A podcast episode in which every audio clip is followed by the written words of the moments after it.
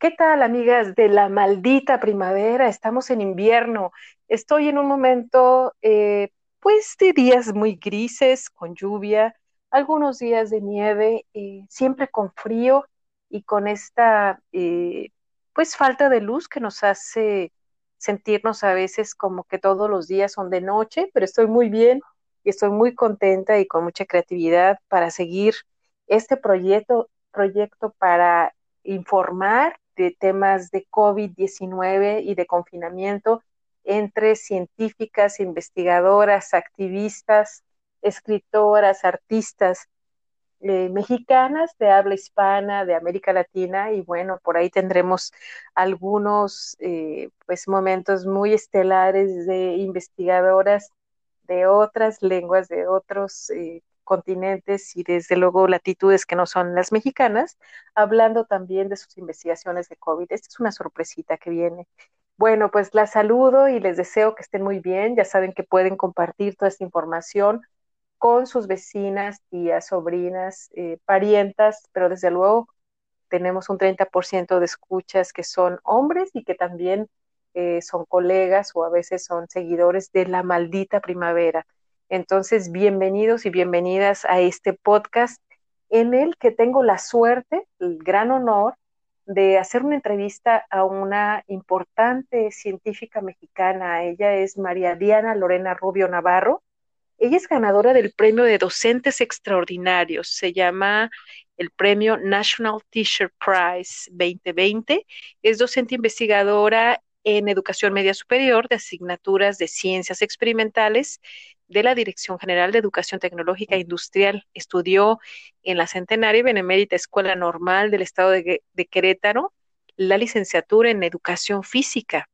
Después cursó una maestría en Ciencias en Neurobiología y un doctorado en Ciencias Biomédicas en el Instituto de Neurobiología de la UNAM, en el campus Juriquilla. Su trabajo académico tiene eh, pues un alcance de 18 publicaciones en revistas como Nutritional Neuroscience, eh, Journal of uh, Behavioral and Brain, and Brain Science y el Acta Neurobiológica, está en latín, entre otras, es directora de proyectos académicos en la Red de Divulgación de Ciencia de Querétaro y asesora de prototipos con participaciones en ferias de ciencia nacionales e internacionales.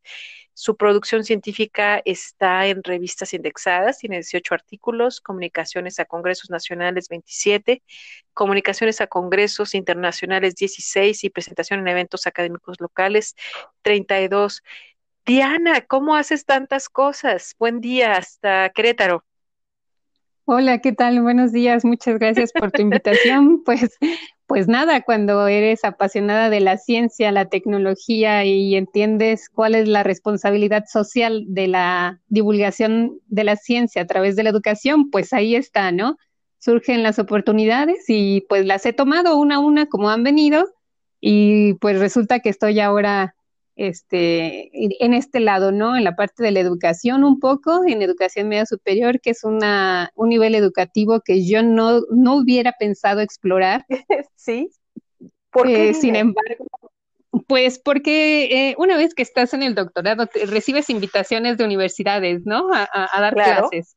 Claro. Y cuando eh, a mí me dieron la posibilidad de, de dar clases, hubo una situación por la que no asistí a, las, a, clases, a las clases que me invitaron, pero surgió inmediatamente esta, esta em, invitación para dar clases en educación media superior. Yo no la tomé tan en serio en un inicio, pero después me habla la chica y me dice, bueno, son de sexto semestre a quien les vas a dar clases, son muy parecidos a los de licenciatura. Dije, bueno, seis meses de diferencia, ¿cuál, cuál es el problema? Entonces eh, lo intenté y una vez que llegué ahí con los chicos, pues me di cuenta que es un, es un nivel educativo bien interesante porque es una etapa de transición para los jóvenes.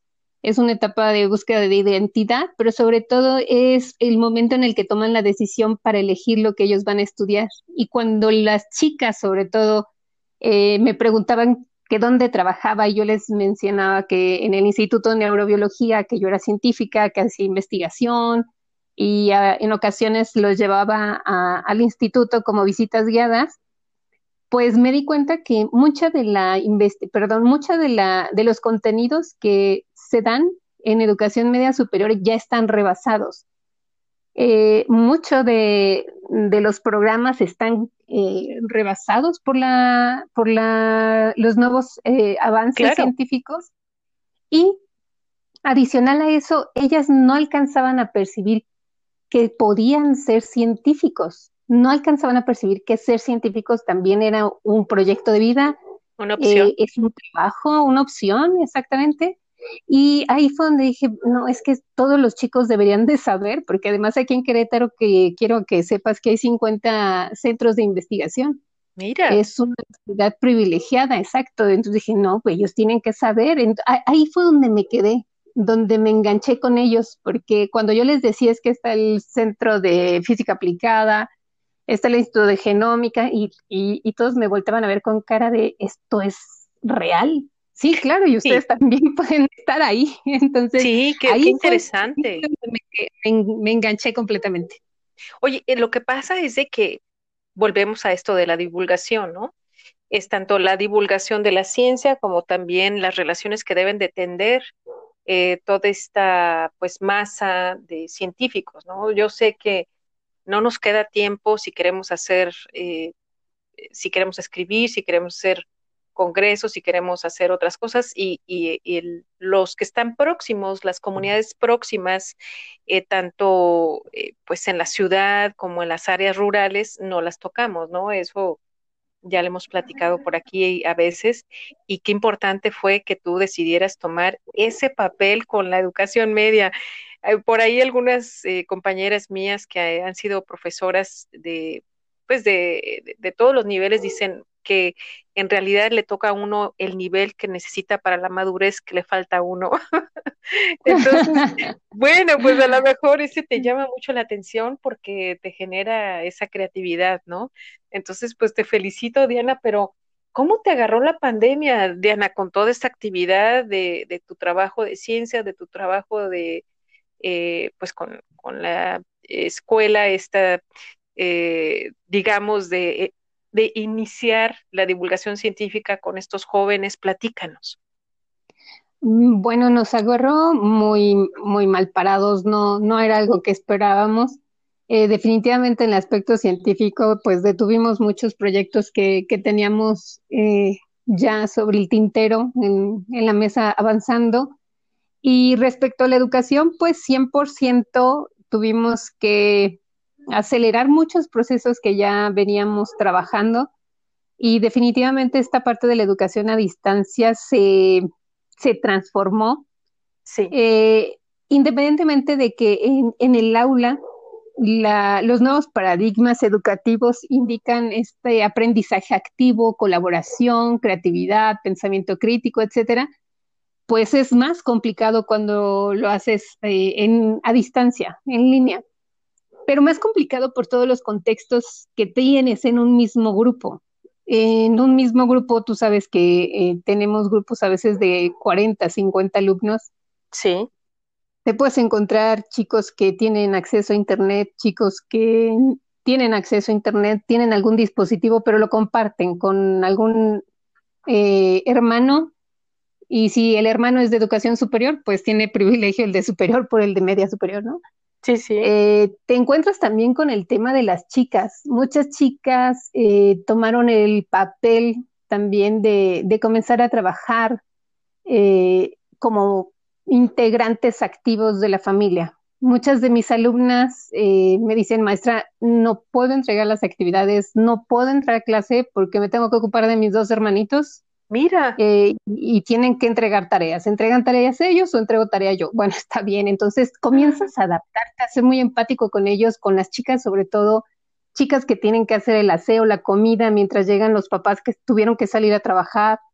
Entonces, creo que lo más importante para mí ha sido escuchar a los chavos, escuchar cuáles son sus necesidades, sobre todo en este contexto que eh, ojalá nos agarrara a todos con las mejores eh, condiciones, pero la verdad es que Entonces, ese fue un, gran reto, ¿no? Eh, eh, Oye, pero ¿qué, estabas haciendo, Diana, para que la gente que nos escucha sepa eh, qué tipo de proyectos manejas de investigación?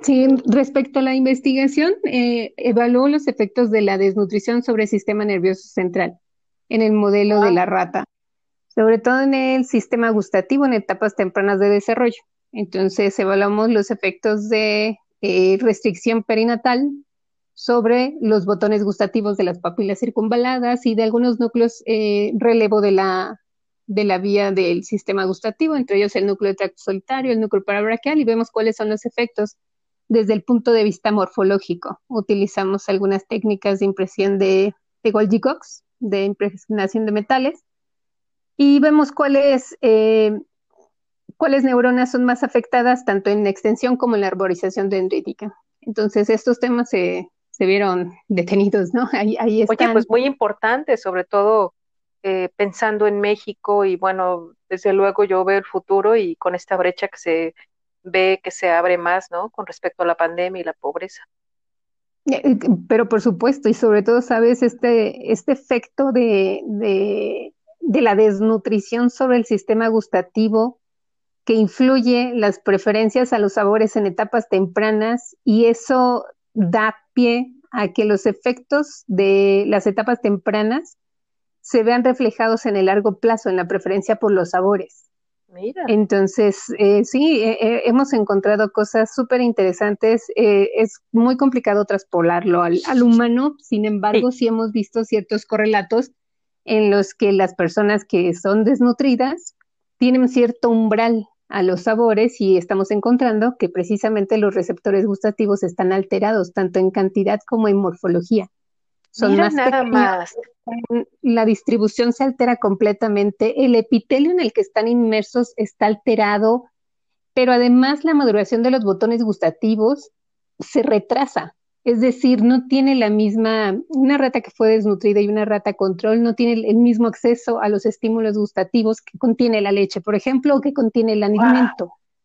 Entonces, sí es un tema muy, muy, muy interesante y, como lo mencionas, aquí en México, eh, pues 50% de la población eh, que tiene, que está en pobreza, y tiene acceso solamente a alimentos altos en calorías, pero sobre todo alimentos dulces, eh, que definitivamente alteran los, las estructuras que conforman el sistema gustativo y si esto lo llevas a una etapa temprana, eh, pues el efecto a largo plazo se, se, manifiesta y usualmente está relacionado con estos trastornos de alimentación.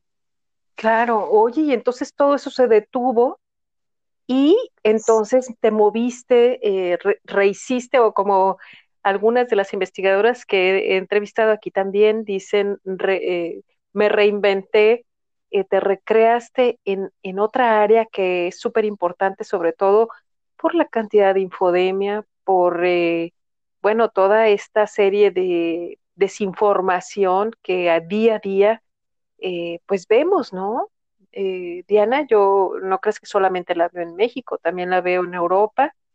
Y, eh, ay, no sé, en estos últimos días he estado un poco, pues me da mucha pena, ¿no? Por la gente que trabaja directamente en la pandemia, sobre todo los virólogos, no solamente los mexicanos, muchos colegas mexicanos que están sufriendo agresividad en, las, en, los redes sociales, pero también aquí, aquí también puedes encontrar eh, virólogos, epidemiólogos, eh, gente que está aportando, que los atacan en las redes sociales, es un odio eh, increíble. Entonces, yo me quedo muy alarmada de esta situación, pero dan oído a, pues a noticias falsas, ¿no? Entonces, yo sé que tú ahí tienes un gran trabajo, ¿no? que fue lo que me comentaste antes.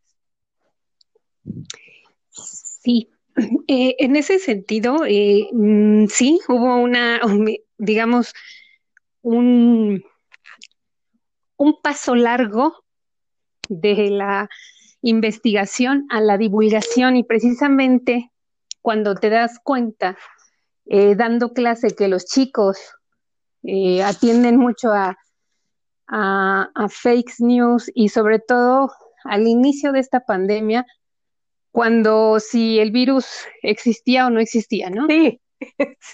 Después, eh, si el virus, este, había medicamento o no. Desde, desde que es un virus, ¿no? Cosas tan elementales como esa, y definitivamente ahí fue donde dije, no, necesitamos hacer algo, porque de alguna manera los chicos de educación media superior para muchas eh, familias, en el caso de la escuela en la que yo colaboro, estos chicos, digamos que son portavoces de opinión. Sí. Es decir, ah, para los papás es importante la opinión de los chicos. Para los papás, para muchas familias, ellos son, digamos, eh, los chicos que más estudios han tenido, por decirlo de alguna manera. Entonces, era, era muy importante para nosotros como Academia de Ciencias Experimentales proveerles a los chicos de pensamiento crítico y de que eh, de alguna manera ellos identificaran el proceso para poder discernir la información que tuviera sustento científico de información que simplemente comienzan a compartir, ¿no? Y, fue una situación bien bonita porque era increíble, ¿no? Estoy en un grupo de docentes y en un grupo con mis alumnos. Y, y los docentes seguían compartiendo cosas extrañas como tomen ajo, tomen jugo de limón, ah. el pH y estas cosas. Ah. Y me sale una maestra, mire qué cosas están enviando. Entonces, al menos nos dimos cuenta que estábamos haciendo las cosas bien, ¿no? Era ya más crítica la, la masa de estudiantes que la misma de docentes. Diana. Era increíble porque yo llegó a un punto en que con los docentes me rendí. O sea, mandaban este mensajes y yo, no, a ver esto por eso. no, ya, dije, no, me rindo. Y por el contrario, con los chicos sí se despierta este espíritu de cuestionar, este espíritu de tratar de buscar, o sea, sí, sí se, se, desarrolla, es decir, eh, eh, generando la, la conciencia, eh, mostrándoles el camino, por supuesto que logramos cosas interesantes. También esta parte cuando comenzaron a tomar la temperatura y que nadie quería tomarse la temperatura porque les mataba las neuronas. y todo esto, pues lo hemos tomado de una forma muy, muy, este, muy valiosa, porque de alguna manera, Ana, e, este contexto de pandemia es un contexto de aprendizaje. Ay, Diana. No, no hay mejor eh, contexto que, la este. pandemia misma. Para cualquier área de estudio que quieras, química, física, biología, lo que quieras, matemáticas, probabilidad. Entonces, este... Eh, creo que todos los volúmenes.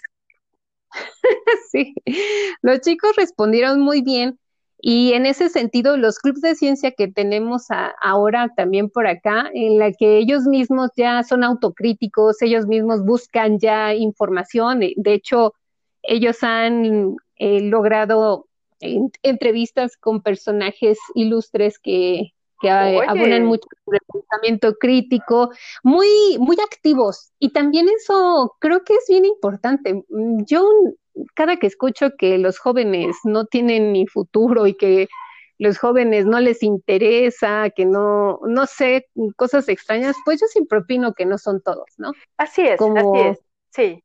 Ah, entonces, eh, afortunadamente a mí me ha tocado estar con chicos que en su mayoría eh, sí tienen interés, eh, no todos, pero sí, sí, yo creo que descubren esta parte de curiosidad científica y se acercan a, espacios y a, personas que, ellos mismos ya eligen, ¿no? Y eso es, eso es ya muy, muy bonito porque has generado personas que cuestionan y, eso está, está muy padre, sobre todo en este momento donde el uso, de, si, usas cubrebocas, si no usas cubrebocas, si te tomas un menjurje de no sé qué cosa, eh, esta parte también de la vacuna, de que ellos identifican ya los mecanismos de acción. Eh, pues, entonces, has logrado mucho. Has logrado mucho, Diana, porque esa gestión por buscar la verdad o por buscar las fuentes que no tengan, eh, pues, noticias falsas, pero también ellos detectar qué es lo que eh, se considera lo, más cercano, la verdad, en esto que el virus todavía pues eh, no refleja todo, ¿no? No sé si te acuerdas, pero hace unos meses, eh, aquí mismo en la maldita primavera, nos decían pues expertas que no, el virus no va a mutar mucho. Y déjame decirte que al menos aquí en Bélgica, en Bruselas, eh, bueno, en Bélgica tenemos 75 de las variantes donde ya definitivamente los virólogos dijeron eh, la, eh, mutación británica pues tiene arriba del 60% de mayor transmisibilidad, ¿no? Transmisión. Entonces, prepárense porque no les van a gustar muchas cosas que digamos, sobre todo de momentos que debe haber confinamiento a la escuela. Todavía los, los niños y los jóvenes están yendo a la escuela. Entonces, eh, pues eh, parece ser que todas estas cuestiones de, cambio y de complejidad no son bien aceptadas por todo el mundo, ¿no? Creen que los científicos mienten, que eh, la pandemia es un servicio en el cual debes entregar los atributos de un contrato que firmaste, ¿no? Que no va que me dijeron que no va a mutar y ya ahora está mutando, entonces están mintiendo, ¿no? O sea, ese tipo de cosas que la gente eh, luego toma y eh, no tiene la facilidad, por ejemplo, ya teniendo este club que, que tú haces con tus alumnos, eh, que, de decir, bueno, esta, esta complejidad está cambiando, ¿no?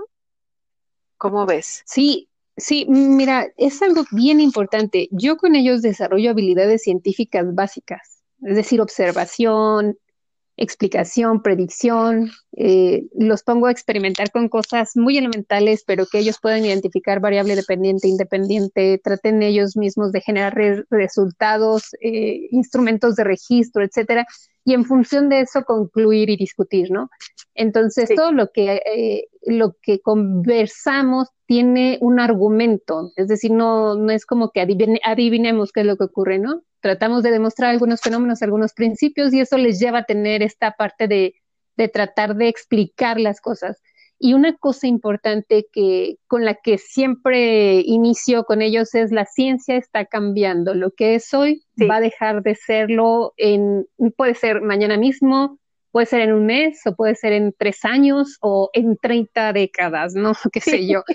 Este, yo les insisto, lo que sabíamos antes de la membrana celular hace 70 años, pues ahora ha cambiado. Lo que se sabía en 1900 sobre el sistema nervioso central eh, ha cambiado. Entonces, la ciencia es un, es un espacio de cuestionar pero además de plantear preguntas que resuelvan problemas y esas preguntas se resuelven en una ventana de tiempo con cierta tecnología y ciertas metodologías, ciertos protocolos que atienden al contexto de ese momento. Pero incluso esa misma pregunta resuelta desde otro punto de vista, con otra tecnología, con otra perspectiva, te da otro, otra información que a lo mejor no habías visto desde cierta ventana. Entonces, ellos, qué, ellos lo haces con esto de la ventana, ¿eh?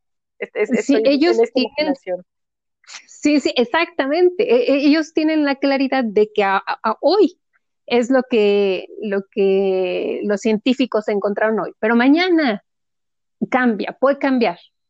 Y tal vez mañana siga siendo lo mismo, pero eh, eso mismo se puede modificar con el paso del tiempo. Entonces, eso sí se los dejo claro, precisamente porque eh, cuando empezó esto también de la pandemia, si recuerdas un poco esto de si el uso de cubrebocas o no cubrebocas, si haces, ejercicios, ejercicios, o sea, una serie de cosas y me decían, maestra, pero sí, a ver, ¿qué habíamos dicho de la ciencia? Ah, bueno, sí, tienes razón. Ok, entonces, ¿qué es lo que hay que hacer? Buscar información. Vamos a buscar dos o tres fuentes, vamos a, a nutrirnos, vamos a leer y discutamos. Ok, ahora sí, ya con esta información en las manos, avancemos, ¿no? ¿Qué, ¿Qué, postura tomamos? ¿Cuáles son los mejores argumentos para tomar una decisión u otra? Entonces, sí, sí, e, e, e, es, es cuando le das valor a los chavos, cuando les das voz y les das las herramientas, les desarrollas las habilidades, ocurren cosas interesantes. Eso es lo que, lo que yo he aprendido en esta pandemia. Oye, pues eh, Diana, nos das una esperanza. Bueno, yo siempre creo que, como muchos otros educadores lo han dicho aquí, educadoras que los educadores tenemos que ser optimistas, ¿no? Entonces, eh, también, tal y como tú lo dices, con los jóvenes, también yo lo veo eh, en este lado del charco, en Bélgica, eh, que los jóvenes son así también, ¿no? Más adaptados también al cambio. Por otra parte, pues sí, si te, si te confieso que esta situación de ver las redes sociales y de estar buscando al mismo tiempo que buscas y ves estas denostaciones y ves estos eh, discursos de odio a personas que están haciendo investigación, eh, son, son terribles. También llega un momento en que dices tú, estoy muy optimista, pero ¿por qué, ¿por qué hacen esto, no? Eh, por ejemplo, el día de hoy revisé algo de pasadita, ¿no? En, en el que reviso tanto México como Europa y veo de pasadita que un eh, presentador, ni siquiera un periodista, eh, a veces tengo muy poco optimismo con los periodistas o con los presentadores, pero eh, dice del secretario de Salud de México, es el chimoltrufio, ¿no? sí. Y, este, nos dijo ayer una cosa y ahora nos dice otra, ¿no? Entonces, para uno de tus estudiantes de este club que tienes, pues, ¿cómo evalúan estos esta gente de periodismo, porque créeme, tanto este podcast de La Maldita Primavera como otro que tengo de, mi área de trabajo con Agaves, nacen inspirados en noticias falsas, en que nosotros no podemos ser irresponsables en dejar a todos estos influencers a, acaparar la, el social media, ¿no? Todas las redes sociales y tenemos que salir porque pues esto está desfasado, como bien lo dijiste, pero además está lleno de basura, hay una enorme basura, me imagino que pues tus alumnos no sé qué digan, ¿qué, qué opinan ellos de toda esta difusión? Pues mira, yo cuando, cuando inició esto de la pandemia y les, les pedía literalmente que compartieran memes, ¿no? Memes ah. sobre, sobre la pandemia, que compartieran todas estas cadenitas. Es impresionante la cantidad de información a la que están expuestos. Sin embargo, creo por, por otra parte que, la chamba de los periodistas eh, necesita mucha profesionalización que tenga que ver con el aspecto científico. Eh, no sé, tal vez te hayas tomado unos cinco minutos para escuchar las mañaneras o, la, la, este, la sesión de prensa que hace López Gatel por la tarde. Y te digo cinco minutos porque yo no aguanto más tiempo. Este, pero la, la calidad de las preguntas que se generan, híjole, mis estudiantes tienen más criterio para hacer cualquier pregunta estimada en función de, de la pandemia que, que, muchos de los periodistas que están ahí. Y sí creo que, que todos estos periodistas con falta de criterio, falta de pensamiento crítico y, y también la falta de, mm, pues de ética profesional, ¿no? O sea, si no sabes de un tema, mm, ¿por, qué ¿por qué te asumes como especialista en ello y por qué das una información sesgada? Y por qué además de sesgada con ese tinte de, dolo, ¿no? De dolo hacia los científicos, hacia las personas que están en, esta, en, estos, eh, en estas áreas de trabajo de la pandemia.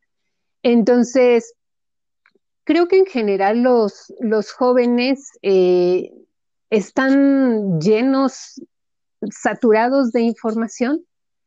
Creo que sí es bien importante como educadores y como divulgadores, eh, pues hacer lo que nos corresponda. Sé que no podemos abarcar todo, eh, pero desde un punto de vista menos, menos arrogante tal vez, podríamos llegar un poquito más a, a, la sociedad en su conjunto y que la sociedad también de alguna manera vaya demandando cosas de mayor calidad, ¿no? No solamente estos periodistas, de, insisto, con un afán de dolo increíble, que, que a veces es lastimoso, ¿no? Es lastimoso escuchar las noticias, ver los encabezados, un encabezado, ¿cómo puedes dar la información? muchas personas Oye, pero este de leerlo completo. Sí, pero eso también ocurre acá, ¿eh? déjame decirte. Yo a veces decía, bueno, es que nada más de la realidad de México, no también ocurre acá, también acá ocurre que eh, un grupo de extrema derecha mm, eh, tiene amenazado de muerte a un virólogo prominente mm. eh, porque dice que, pues, que hay que cuidarse, ¿no? Y que hay que hacer confinamiento.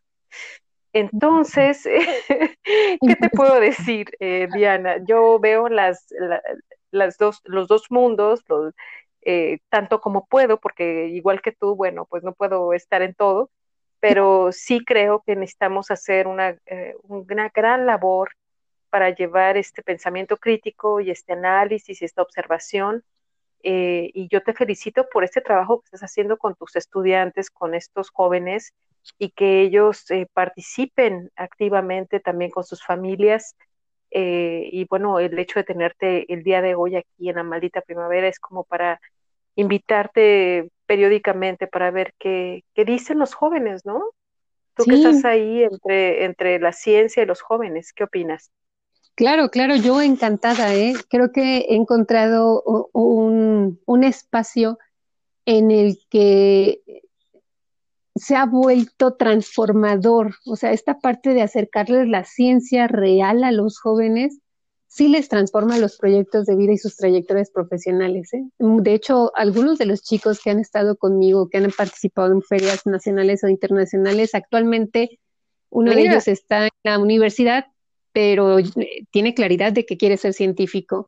Hay otro chico que egresó y que precisamente está trabajando en un espacio ya en la industria, pero en el, en el área de diseño de proyectos, ¿no? Porque le gusta esta parte de innovar y desarrollo tecnológico.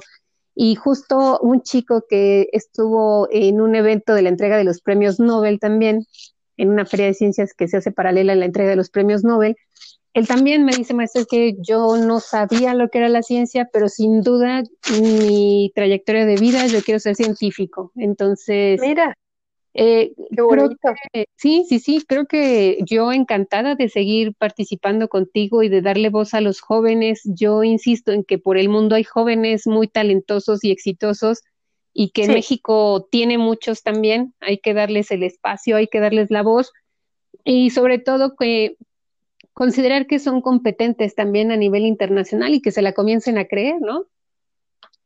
¿Cómo no? esto de que, tú dijiste, ¿no? Es eh, poder entrevistar directamente a personalidades, es genial. O sea, no hay, yo gestiono, yo, yo busco, indago y yo hablo, ¿no? Es, El, es parte del empoderamiento, aunque no me gusta mucho en inglés muchas de las de los términos, pero no lo puedo evitar ese empoderamiento, ¿no? De los jóvenes y finalmente, eh, pues algunos serán científicos, si estás de acuerdo, Diana, pero otros también tal vez estos jóvenes que están aprendiendo de la pandemia, que están contigo, eh, van a ser transformadores eh, periodistas ahora sí con cultura de ciencia. Así es. Entonces, eh, esto te genera todavía más optimismo y esperanza. Yo, no, sí, créeme que hoy en la mañana dije, ay, santo Dios, es así como, mm, ¿qué es esto? Y, digo la expresión Santo Dios no porque sea religiosa, sino como que es el, mi última plegaria, así como pasando en el mundo, ¿no? Porque atacados, atacados los científicos. Entonces, mm. eso te habla pues de todo el cuadro que nos has estado describiendo, pero no solamente en México, o sea, también aquí, eh, de fiestas, de, de, de, de, ¿qué te puedo decir? De ataques a zonas de vacunación en Holanda, de, grandes manifestaciones en España, en Francia, en Dinamarca, o sea, eh, tal vez todo esto no sale, todos estos desmanes y toda esta falta de cultura científica y toda esta, pues también ha habido muchos, mucha represión, también se entiende, ¿no? Eh, y, y, muy poca cultura científica. Tú sabes que en Europa se tiene bien estudiado que las niñas entre 10 y 12 años deciden no seguir estudios de ciencia. Europa tiene un gran déficit a futuro de, científicos y sobre todo de científicas. Entonces, eh, a mí me gusta también, también eh, poder compartir también estos datos para que la gente no idealice el primer mundo. Eh, bueno, con todo esto, pues me gustaría seguirte invitando si, si estás de acuerdo y pues pedirte un mensaje como final de tu podcast, Diana. Sí, claro, yo encantada de, seguir colaborando contigo en, otro momento. Y yo el mensaje que, daría sería en el terreno de la educación, pero desde, desde mi experiencia como científica. Eh, yo insisto en que no se desestime el valor del docente como un agente líder transformador que puede inspirar vidas, trayectorias de profesionales, pero sobre todo eh, el aporte que puede hacerse desde la educación a la ciencia para eh, desarrollar una sociedad eh, en el conocimiento, una sociedad que estime a la ciencia, una sociedad que vuelva a integrar a la ciencia como parte de su cultura, una sociedad que de alguna manera aprecie el valor de, esta labor eh, científica, de esta labor de, muchas veces lo piensan como labores de escritorio, pero esta, esta, esta labor de pensamiento crítico, de, plantear preguntas que realmente resuelvan problemas de contexto local, pero de impacto global. Es lo que, lo que yo les diría, ¿no? Oye, pues gracias, eh, COVID, gracias, pandemia. Gracias, gracias, pandemia. Por ponernos en esta situación. Diana Rubio, eh, neurobióloga, eh, neurocientífica, pues yo creo que eres muy inspiradora. no he estado en tus clubes de ciencia, pero me encantaría estarlo o que mi hijo estuviera ahí contigo. Te agradezco mucho esta entrevista y te deseo muy buen día en México y seguimos platicando de confinamiento, de COVID y de humanización de la vida científica, ¿te parece? Seguro, Ana. Excelente noche para ti. Un abrazo. Gracias, Diana. Hasta luego.